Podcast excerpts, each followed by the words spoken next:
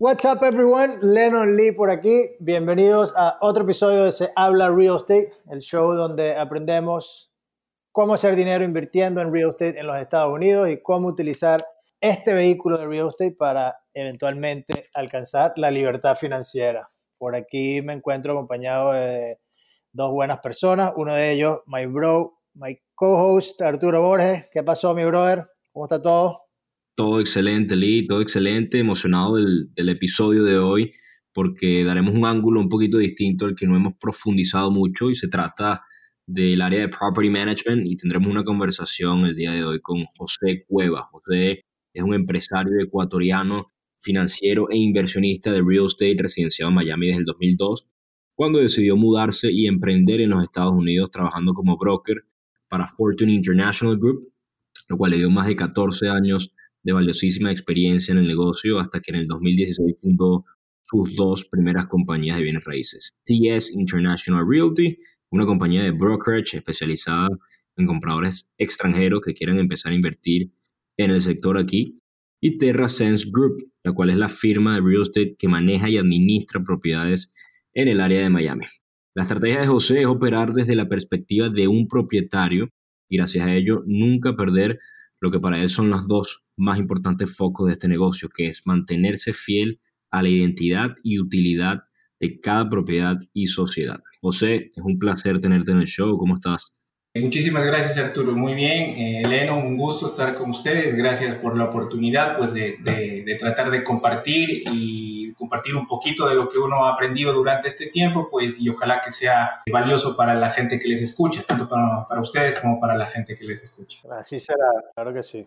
José, como, como acabo de comentar, en esta oportunidad quiero que nos enfoquemos más que todo en, en, la vertical de property management o administración de, de propiedades. Entonces, Comencemos desde lo más elemental. ¿Qué es Property Management y en qué consiste? Gracias, Arturo. Sí, por supuesto. Eh, como les comentaba, el Property Management, en el caso personal mío, nació como una necesidad de dar un servicio a los clientes. Como su nombre lo dice en inglés, eh, abarca el manejo completo de la propiedad.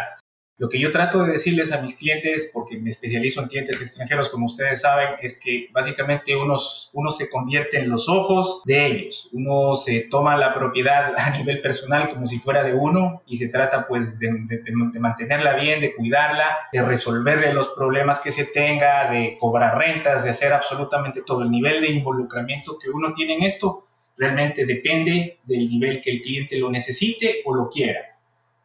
¿A qué me refiero con esto? Hay personas que realmente invierten y se olvidan completamente de que invirtieron y solo te piden reportes o si cada cierto tiempo, ¿no? Hay otras personas que prefieren involucrarse un poquito más y hay personas que quieren estar muy involucradas. Entonces, dependiendo de esto, uno puede ofrecer diferentes niveles de property management, ¿no? Nosotros, de la experiencia personal en la, en la compañía nuestra, pues la mayoría de personas hacemos básicamente todo por ellos porque no, no están aquí. Cuando digo todo es contestar el teléfono cuando cuando hay un problema con la propiedad, eh, responderle al inquilino, ver si le pagaron la renta, depositar las rentas, cargarnos de cobrar las rentas si es que están tarde, mandar toda notificación legal, cotizar reparaciones cuando algo se necesita hacer. Normalmente trabajamos con, varios presupuestos, siempre tratando de proteger los intereses del cliente, ¿no? Tratándole de, cuidar el bolsillo, ¿no? Esa es, esa es la intención detrás de todo esto, mantenerles la inversión y cuidarles la propiedad, mantenerla bien. Está bien, hace sentido.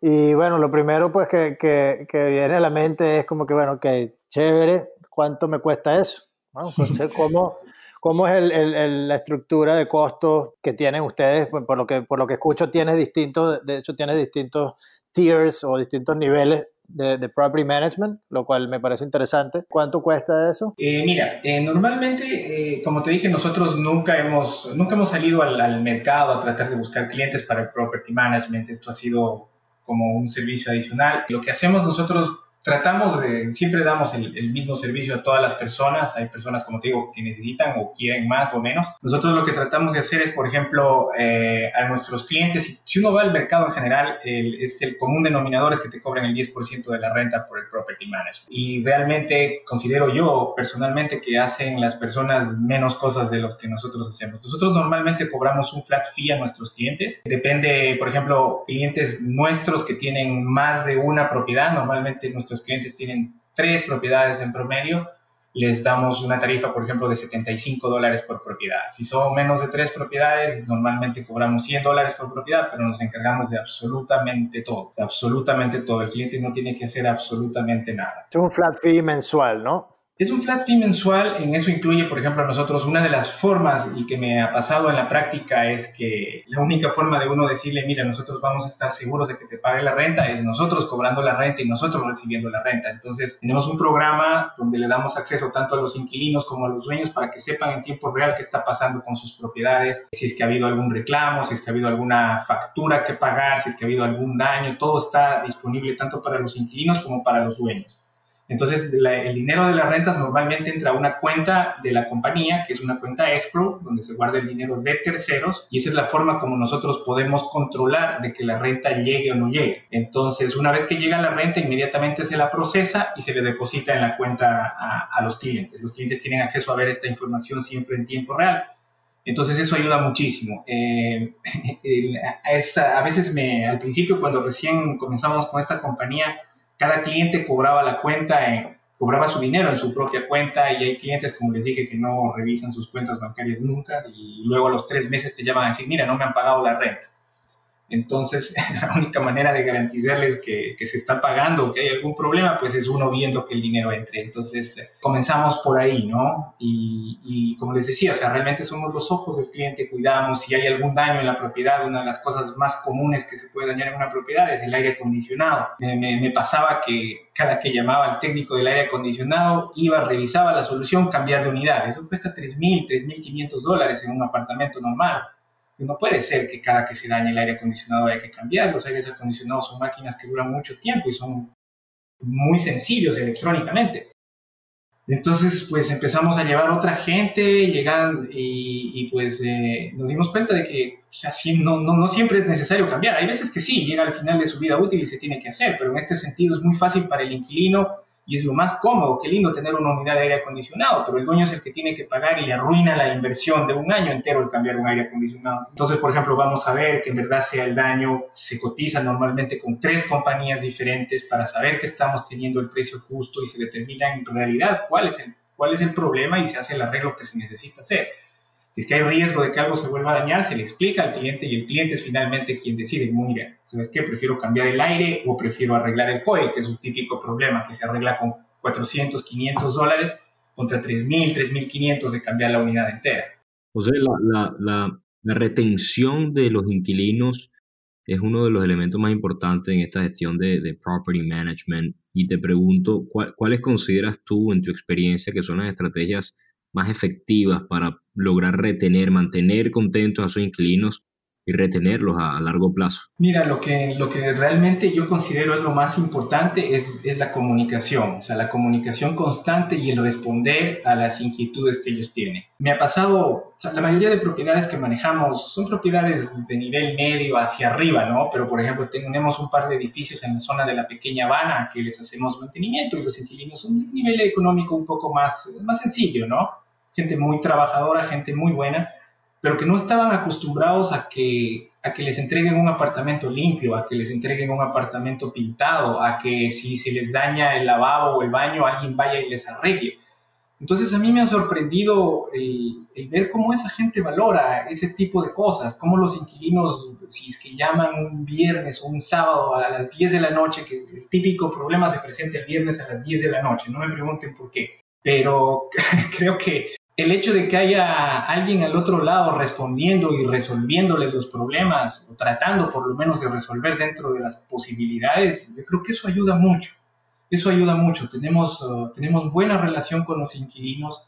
Yo diría que en promedio los inquilinos, la, o sea, la tasa de renovación de nuestros apartamentos está sobre el 90%. Obviamente, como ustedes saben, estando también en el negocio, la gente se muda aquí con frecuencia. Normalmente creo creo que en promedio cada 3, 4 años, pero tengo inquilinos, por ejemplo, en Lycon de Brickell, que viven desde que se abrió el edificio, en apartamentos que yo les vendí en el 2009 a mis clientes y que siguen teniendo el mismo inquilino. Entonces, eh, a veces se hace muy difícil también, a veces no es bueno tenerlos demasiado tiempo, porque ya se vuelve muy, muy, grande la brecha entre la renta que, que entraron pagando ellos y la renta de mercado de hoy en día. Entonces, a veces me toca decirles a mis clientes, mira, lo quieres muchísimo a tu inquilino, es súper buena gente, pero ya toca reciclar, cambiar de inquilino, porque no le puedes subir de, de 1.400 dólares a, a, 2.000. Claro, eso está muy bien, eso está bastante interesante porque, bueno, primero por el lado de que, de que como Arturo menciona, retener a, los inquilinos, o mejor dicho, lo que llamamos vacancy management, es pues parte fundamental de, de, de mantener un buen performance, pero no es blanco o negro, ¿verdad? Es como que, bueno, eso, eso es verdad, pero a la misma vez entonces sabemos que... Es correcto. Es... Tenemos que maximizar, maximizar. Entonces, para maximizar, bueno, a veces toca reciclar los inquilinos por muy buenos y por mucha buen track record que hayan tenido contigo como inquilino. Entonces, mi pregunta, mi siguiente pregunta sería, ok, entendiendo eso, ¿qué otras cosas o qué otras métricas o, o estrategias ustedes utilizan y analizan para tratar de maximizar el rendimiento de la propiedad. Sí, mira, por ejemplo, eh, tomando esa misma, esa misma perspectiva, pero desde el otro lado, hay clientes que en cambio dicen, mira, mi inquilino me está pagando, ponle mil dólares, por ejemplo, y quiero subirle a, a mil 75, es una subida pequeña o a 1050. Entonces, eh, si el inquilino es bueno, si lleva un año, lleva dos años, normalmente se les hace analizar a los clientes y le dices, mira, o sea, en verdad vale la pena subirle 50 dólares, o sea, obviamente siempre se va a tratar, de subirle y mantenerle la renta lo más alta posible, pero a veces los clientes piden demasiado. Entonces digo, mira, en verdad, ¿consideras que vale la pena por 50 dólares al mes sacarle al inquilino? Tienes que pintar el apartamento seguramente, hacerle touch-ups entre que sale el uno, entre el otro, o sea, te va a pasar mínimo un medio mes, si no es un mes, entre que el uno sale y el otro lo aprueban para que entres. Entonces, hacerles ver eso, que a veces por, por, por, por, por algo chiquitico pueden perder el inquilino. Eh. o sea, no, no, no les conviene todavía cambiar. O sea, lo, lo, lo, opuesto de las otras veces que en cambio les dije, tienen ya, ya tenemos que cambiar porque ya la, la brecha es demasiado grande. Y como te digo, el, eh, otra cosa que es bien, bien importante en la retención de los clientes es el mantenimiento que uno les da a las propiedades, o sea, el mantenerlas bien, el hacerle lo que se tiene que hacer, cuando se tiene que hacer. Hay mucha gente que por no gastar un centavo, por no mantener la propiedad, luego terminan metiéndose en un problema más grande. Y a nadie le gusta gastar y no es nuestro objetivo hacerles gastar, todo lo contrario, es protegerles la inversión. Pero a veces hay que hacer cosas que uno tiene que hacer, gústele o no, para preservar y evitar un problema más grande. Entonces esas cosas he notado que, los inquilinos les, les, les, ¿no? O sea, los inquilinos ven que hay preocupación del otro lado, ven que tienen un buen landlord, a pesar de que no lo ven realmente tratan con nosotros, pero saben que hay alguien detrás que se preocupa por la propiedad, que le resuelve. Entonces, yo creo que eso, eso, eso nos ayuda.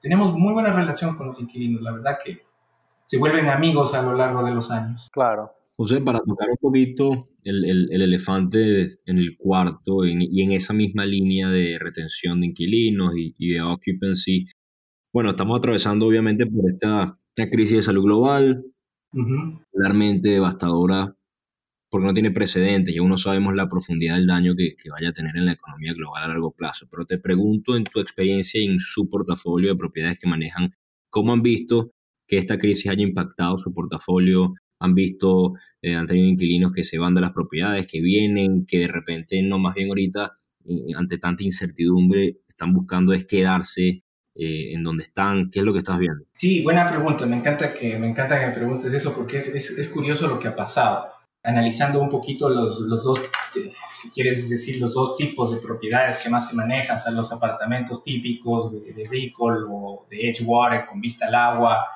y propiedades mucho más sencillas en la pequeña Habana. O sea, si me pongo a, tratar de cuantificar, hemos tenido más problemas y más apartamentos eh, vacíos y sin pago y con pagos retrasados de renta en nivel medio alto que en los apartamentos más sencillos. Eh, por ejemplo, en la zona de la pequeña Habana, que a, mí me gusta mucho para invertir, invertir para sacar retorno, flujo de caja, yo te diría que tenemos eh, la gente que está pagando y está pagando la renta completa 90% más. Tal vez en los otros apartamentos tampoco es que es desastroso, pero tal vez sea un 70%, muchos de estos inquilinos están pagando solamente la mitad y me ha pasado con casos específicos de inquilinos que los conozco por su forma de operar desde el comienzo y no, no, no quisiera, no, sin ánimo de juzgar ni nada, pero hay mucha gente que tratan de aprovecharse de la situación. Tengo, tengo inquilinos donde, donde entraron el primer año y pagaron el año completo por adelantado y ahora dicen que no avanzan a pagar marzo o abril. O sea, y son dueños de la compañía. Entonces, hemos visto de todo, pero te digo, realmente eh, más problemas he visto a nivel de los ejecutivos jóvenes con apartamentos de entre 2.000 y 3.000 dólares que la gente que está en rentas de más de 3.000 dólares y la gente que está en rentas de menos de 2.000 dólares. O sea, en ese, en ese rango de la mitad es donde he visto la mayoría de los problemas. por, por, ejemplo, sí, por ejemplo, otra cosa interesante es eh, comparando edificios, por ejemplo, porque tenemos estos edificios en la Pequeña Habana y tenemos un, edificio en la zona de Mimo, eh, no sé si se ubica Mimo, el distrito ese que es bien bonito en Biscayne. Exactamente, Biscayne y las, entre las 64 y las 70 creo que es. Eh, una zona bien bonita, up and coming. Pero, por ejemplo, ahí teníamos rentado a una super compañía que opera muy bien, son realmente excelentes. Eh, no sé si los han escuchado alguna vez, se llaman Sonder. Es una excelente compañía, muy grande, uno de los unicornios de Silicon Valley, porque está valorada en más de un billón de dólares. Entonces, el, el dueño del edificio pues estaba muy contento cuando esta compañía tomó todo el edificio, ¿no? O sea, qué, qué maravilla, el primero de cada mes la renta está depositada, pero sagrada. Claro. Y pues una compañía como esta, pues nadie nos esperó, como ustedes bien lo dijeron, esto es algo sin precedentes. Entonces, eh, el hecho de que no los dejaron operar eh, les daba derecho, de acuerdo al LIS, a tampoco pagar la renta. Entonces, de un edificio que tiene 100% de ocupación y que el, el, dueño estaba tan contento con una compañía tan importante como esta, se fue a cero por dos meses, mientras que el otro dueño del edificio en la pequeña Habana, que nos dijo, ahora, uh, ¿y ahora qué va a pasar? Mis, mis inquilinos son gente humilde, se van a quedar sin trabajo. No, o sea, más del 90% de la gente está pagando las rentas y realmente me ha sorprendido también ver que, ¿qué les digo? De, de 10 personas que se quedaron sin trabajo en ese edificio, por lo menos 6 o 7 recuperaron el trabajo en las dos primeras semanas. No así con inquilinos de este nivel, ejecutivos de 2.500 dólares por un apartamento de un dormitorio al mes, donde sí están teniendo problemas y me han abandonado unas, no me han abandonado, o sea, me los están devolviendo a... No, no es tampoco altísimo el porcentaje, yo diría que no llega al 10%, hay otra gente que está dos meses, les hemos dado como un descanso, les, les dimos la opción con mis, con mis dueños de los apartamentos, mira, o, tienes un mes rent free o tienes dos meses 50% rent. Si al tercero ya no puedes, pues mejor devuélvenos el apartamento para volverlo a rentar, porque, o sea, el resto de cosas siguen, ¿no? O sea, la, ciudad no perdona los taxes, eh, todo sigue. El edificio no perdona el HOA y, y, el cliente tiene que perdonar la renta, entonces no funciona y hasta ahora hemos, hemos estado bien, o sea, hemos estado bien. Eh, me ha sorprendido, otra cosa que me ha sorprendido mucho es que de las propiedades que, que, que, han quedado vacías durante esta pandemia se las ha puesto a la renta y casi que se están rentando todas. O sea, yo las primeras semanas era un poco reacio a creer que alguien se iba a atrever a poner un contrato de lease o alguna cosa así, pero me equivoqué. la verdad es que... ¿Has visto descuento en esa, en, esa, en esa parte de las rentas? Porque, bueno, creo que mucha gente también dice, bueno, sabes que ahorita de repente, el que, y, más que todo el que entiende un poquito eh, más cómo funciona la cosa, de repente se ha escuchado un par de episodios de, de Se habla Real Estate, este, entonces eh, entiendes eso y dices, bueno, sabes que de repente los landlords ahorita están mucho más flexibles y un apartamento que me costaba 2.000, de repente ahorita lo consigo en 1.500. Entonces, vale la pena, vale la pena rentar ahorita. O, no estás viendo, o no estás viendo mucho, eh, mucho incentivo de parte de, los landlords o de, tus clientes eh, respecto a eso. Claro, yo, o sea, mi experiencia personal es que si bien sí, los landlords no están tan parados y tan firmes en sus, en, sus precios, ¿no?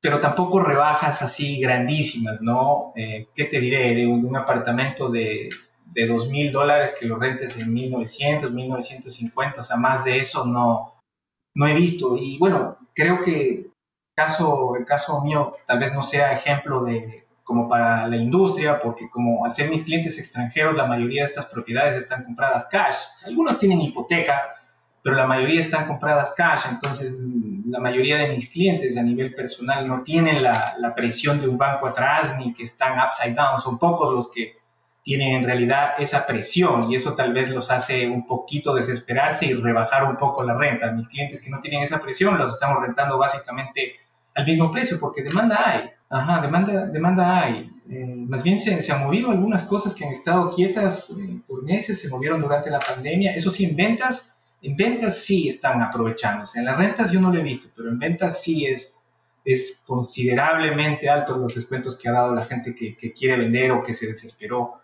Lo que pasa es que, como ustedes dicen, ha sido una crisis sin precedentes. Normalmente yo al hacer esto tanto tiempo, o sea, siempre mi, contra lo que he tenido que competir con mis clientes extranjeros ha sido que tienen su dinero en la bolsa o lo tienen en real estate. La mayoría son las dos cosas, su negocio la bolsa o real estate. Entonces el uno está bien, el otro está mal y siempre se balancean, pero ahora fue todo se fue mal al mismo tiempo. Entonces como que se quedaron sin liquidez, querían liquidar, tampoco podían, perdían mucho más en el otro. Entonces hay gente que se desesperó y ahí es donde les va mal. cuando se, se desesperan, ahí es, ahí es cuando les va mal. Yo creo que hay que siempre respirar, tomárselo con calma, absorber. Siempre les digo a mis clientes, hay que, cuando uno, cuando uno entra a la inversión es donde se hace el negocio, no, no cuando sale, no cuando vienen los problemas. O sea, hay que, al, comprarse, al comprar es donde se hace el negocio. Entonces, si se compró bien. En esa misma línea te pregunto, eh, con, con, con, ese perfil de inversionistas con el que tú trabajas, ¿cuáles son las expectativas de ellos cuando empiezas a trabajar con ellos? ¿Qué expectativas ellos tienen, qué esperan de ti como property manager en todo sentido? ¿Qué te puedo decir?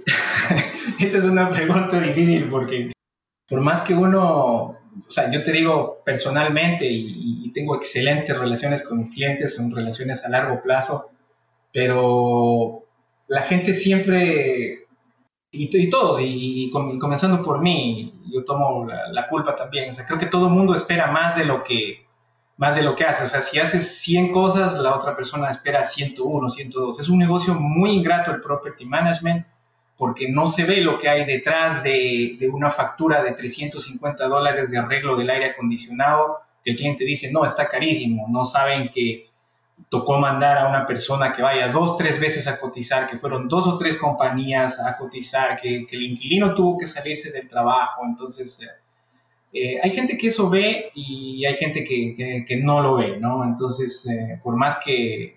Otra, cosa que yo veo, otra cosa que yo veo es que como la gente con la que yo trabajo son de Latinoamérica, la mayoría, ¿no? Y en Latinoamérica las cosas funcionan diferente, todo es más cerca, la gente creen que allá, creen que aquí las cosas funcionan igual que allá, ¿no? Que alguien va a darte una cotización porque de buen corazón, ¿no?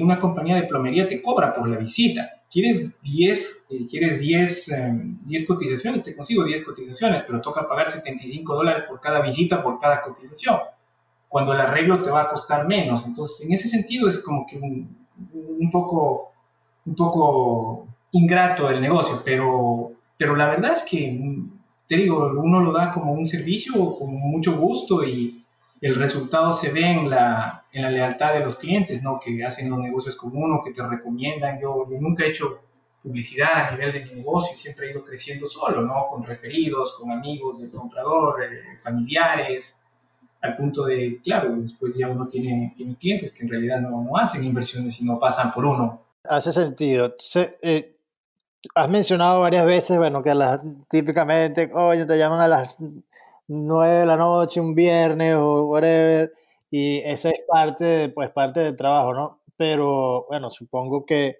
no es, un, no es un trabajo de una sola persona, porque, bueno, hay veces que tú no vas a poder atender un problema y, y me, me, interesaría saber, no sé si tú eh, tienes esta estructura o cómo piensas acerca de, del equipo, ¿no? O sea, tienes alguien, porque lo estoy pensando, es como que alguien que quiere ser property manager o quiere, está interesado en por, potencialmente montar una compañía de property management.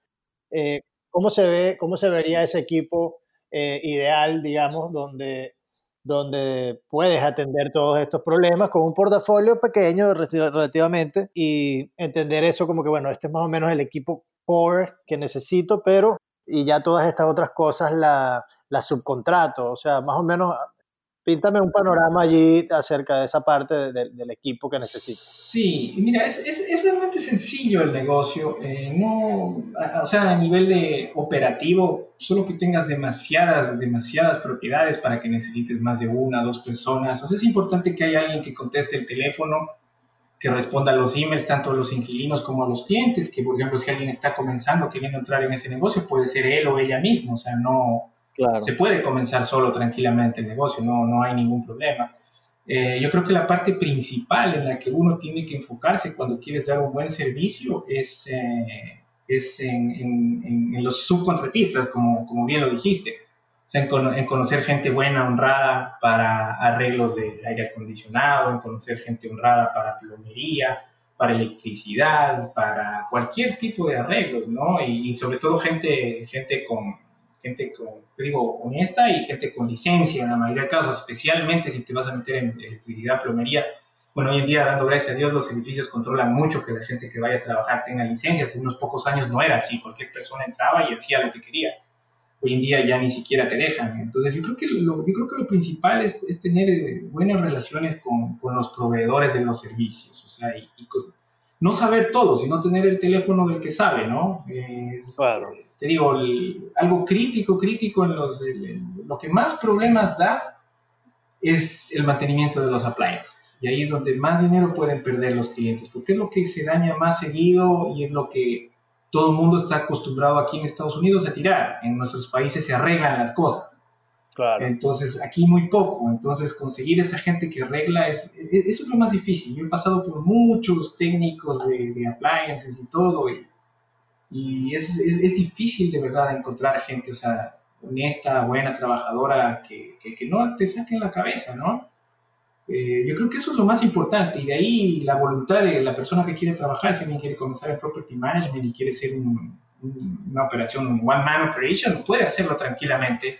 Si deja prendido el teléfono las 24 horas, lo contesta, responde, uno lo puede comenzar hasta que tenga un volumen que te justifique tener a alguien más para que no sea una pérdida, ¿no? Porque como te digo, este es un servicio del cual yo personalmente, o sea, hay personas que lo hacen con mucho éxito y se dedican solamente a esto. Para mí no ha sido ese el objetivo, sino dar un servicio. O sea, para mí es una compañía, por supuesto. Un valor, un valor, añadido a, a, tu servicio como asesor.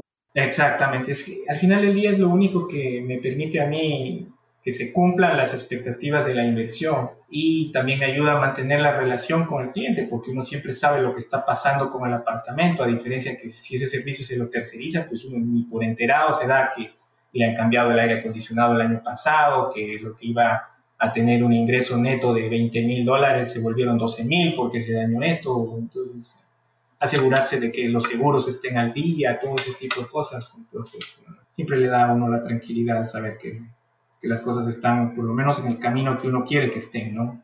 Obviamente, si salen de control, hay cosas que no dependen de uno, hay eventos que uno no los pudo prever, como esta pandemia, pero de todas maneras, pues se trata dentro de lo posible de, hacerlo mejor, ¿no? Ya para ir, ir cerrando, ¿qué, ¿qué son algunos consejos prácticos que tú le puedes dar a aquella persona que esté escuchando que quiera colocar su capital ya sea en Miami o en el sur de la Florida o en cualquier lugar en los Estados Unidos que quiera venir a invertir en los Estados Unidos en bienes raíces, en el sector inmobiliario, ¿cuáles son algunos consejos que en todos estos años de experiencia tú has aprendido y son ciertos para ti, que, que son non-negotiables, que no, son negociables?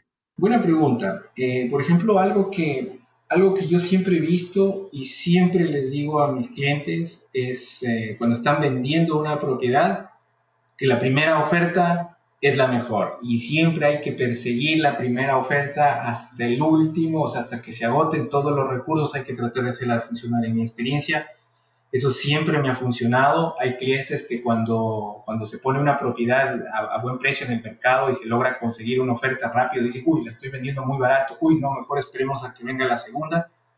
Eso no, no es bueno hacerlo. en mi experiencia, la primera oferta es extremadamente, extremadamente valioso. Te dice, te, dice bastante, a pesar de que algunos clientes lo toman como, como te digo, como que, uy, lo puse muy, muy, muy barato. Otra cosa, por ejemplo, al momento de, al momento de vender especialmente, hay, gente que dice, mira, si vendo ahora, y que sí, si vendo ahora en mil y el día de mañana vale 1100, voy a perder 100 dólares. Entonces, yo, yo lo que le digo a la gente es que tienen que saber diferenciar entre perder y dejar de ganar. O sea, hay una gran diferencia entre perder y dejar de ganar. O sea, perder sería si lo hubieras comprado en, en, en 1100 y la vas a vender en 1000. Ahí estás perdiendo 100. Pero si la vas a vender en 1000 y la compraste en 500, estás ganando 500, no estás perdiendo 100. Entonces eso a veces la gente no entiende, no sé si es que, si es que soy lo suficientemente claro, a veces es como que la avaricia gana y, les deja en una mala posición, no, voy a esperar a que pase esto, voy a esperar. Y la verdad es que nunca hay momento perfecto para vender. Eh, hay gente que me dice, mira, voy, a vender, pero mi amigo me, voy a esperar a que mi amigo él sabe bastante y voy a esperar a que él venda. Le digo, no quieres vender cuando todo el mundo está vendiendo, tú quieres comprar cuando todo el mundo está vendiendo, tienes que ir al contrario, ¿no? Ese sería tal vez un segundo consejo. ¿Y qué más te puedo decir? Otra cosa, al momento de comprar, en cambio, mis clientes dicen, especialmente en momentos como ahora, yo ahora considero que estamos en un mercado, pero si, si, si los cuatro años anteriores estamos en mercado de, de comprador, ahora sí está, pero el comprador tiene el sartén por el mando. Entonces eh, hay gente que dice, ¿y si compro ahorita y el próximo mes baja? Digo, pero no importa que baje el próximo mes, en el peor de los casos, tú no vas a vender el próximo mes. El negocio del real estate, eh, yo creo que a principios de los 2000, entre el año 2004 tal vez al 2007, no, ni tanto, al 2006, que fue cuando reventó la burbuja, la gente se malacostumbró mucho que el negocio de bienes raíces era una cuestión de, de, que en un mes hacían 50 mil dólares y listo. Y eso nunca ha sido así, no, no, no puede ser así, no nos conviene a nadie que sea así. Entonces, eh, si lo compran con el horizonte de, de, tenerlo, de ownership, de, 3 a 5 años, que normalmente yo lo recomiendo, ellos están tranquilos. Como digo, no importa si baja un poquito más, eh, ojalá que no sea el caso, pero no importa porque no vas a vender. Uno no realiza una pérdida o una ganancia hasta que no ejecuta la venta o la compra. Hay gente que dice, wow, compré el apartamento en 500 y hoy en día vale 1000, pero si no lo vendes no, no ganas nada. Y entonces véndelo. No, no, no, no, no, no, no lo voy a vender, voy a esperar a que valga otros mil. Difícilmente va a pasar. Entonces, hay que como estar en eso, ¿no? Sí, esa, entender eh, que es una jugada a, largo plazo y, y, si no es a largo plazo, entonces, pues definitivamente tienes que tener un, un approach distinto y una, una, asesoría distinta y una, un conocimiento distinto y pues probablemente también tienes que tener una bolita de cristal porque eso, es lo que eso es lo que probablemente vas a necesitar si, si, el objetivo es eh, try, eh, como que tratar de acertar cada vez que compras y entonces quieres vender para maximizar inmediatamente y tienes esa, esa, esa mentalidad cortoplacista. Eh, claro, a mí, a, mí, a mí me pasó una cosa, a mí me pasó una cosa curiosa que me gusta mencionar, si es que tienen un minuto más, en el año en el año 2014, yo recuerdo, yo, yo, viajaba mucho a Argentina, últimamente no he viajado tanto, pero viajaba casi una vez por mes a Argentina y Ecuador a visitar a mis clientes. Y recuerdo que después de la crisis del 2008, 2009, 10, 11, 12, o sea, eran años, todos los años rompíamos récord de ventas. Estaba en el Platinum Circle de la compañía, o sea, todos los años era premios y premios, pero se vendía mucho, ¿no? Y el 2014 seguía igual, 2015 todavía fue muy bueno de ventas. Y yo me acuerdo que cogí, hice 100 mails para todos los apartamentos de mis clientes que habían comprado en Argentina. Casi que me llené una maleta de 100 mails y me fui a Buenos Aires a visitarles a los clientes. Pero no para tratar de, que, de venderles algo más, sino para decirles, miren, el mercado se está sobrecalentando. Estoy viendo que los precios ya se están yendo de control. Yo creo que es momento de que consideremos vender porque no sé cuánto más vaya a aguantar esto. O sea, para hacerles el cuento corto, yo, yo vendí muchísimos apartamentos en el Icon en esa época, me acuerdo, vendimos, no sé, 40, 50 apartamentos ahí. Y al final, eh, tengo, tengo el caso de tres clientes que compraron en la misma línea. Eh, tres apartamentos idénticos, son amigos, socios, trabajan toda su vida, todo hacen los tres igualitos. Los tres compraron en apartamentos entre, creo que era 245 mil, el más caro, los terminaron, listo. El uno me hizo caso, vendió lo vendimos como en 370 mil dólares al apartamento, el otro se esperó casi un año, lo vendió en el 2016, ya lo vendimos como a 315, el otro dijo, no, yo me aguanto, esto va a seguir subiendo, y tuvo una urgencia y le tocó venderlo. Tuvo que venderlo el año pasado, lo vendimos en 230 mil dólares, ya terminado y con inquilino, él lo pagó 245, le gastó 20 mil dólares en terminarlo, y, tuvo que pagar el developer fee. Entonces, eh, el timing, les digo, o sea, no, no desesperarse y actuar con, con, calma y con cabeza fría, ¿no? Tres apartamentos idénticos, o sea, el uno hizo 100 mil, el otro hizo 50 mil y el otro perdió 30. Sí, interesante, eso, eso creo que te pinta, esa historia está fabulosa porque te pinta el panorama tal cual como, como nosotros lo entendemos y bueno, la idea es esa, ¿no? Tener esa visión un poquito más a largo plazo. Y bueno, también si a veces, a veces pues toca, toca, ¿no? Y ese, es el tema de, ese, es el tema de, una inversión, que si existe ese riesgo, que si es un capital que tienes parqueado y que, que potencialmente lo vas a necesitar, pues tienes que entender que eventualmente si lo necesitas en el momento equivocado, pues eso es lo que va a pasar y, ni modo, ¿no? Porque eh, eh, si no tienes otra opción, pues ni modo, pero la, idea es... no, la, idea es... no, ponerte en esa posición.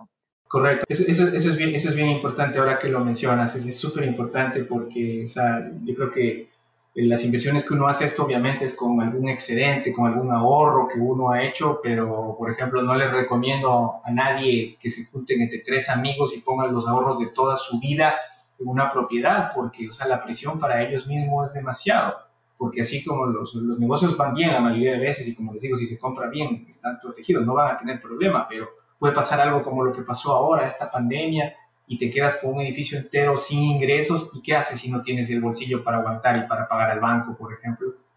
Entonces hay que tener cuidado, no estirarse más allá de lo que uno en verdad puede.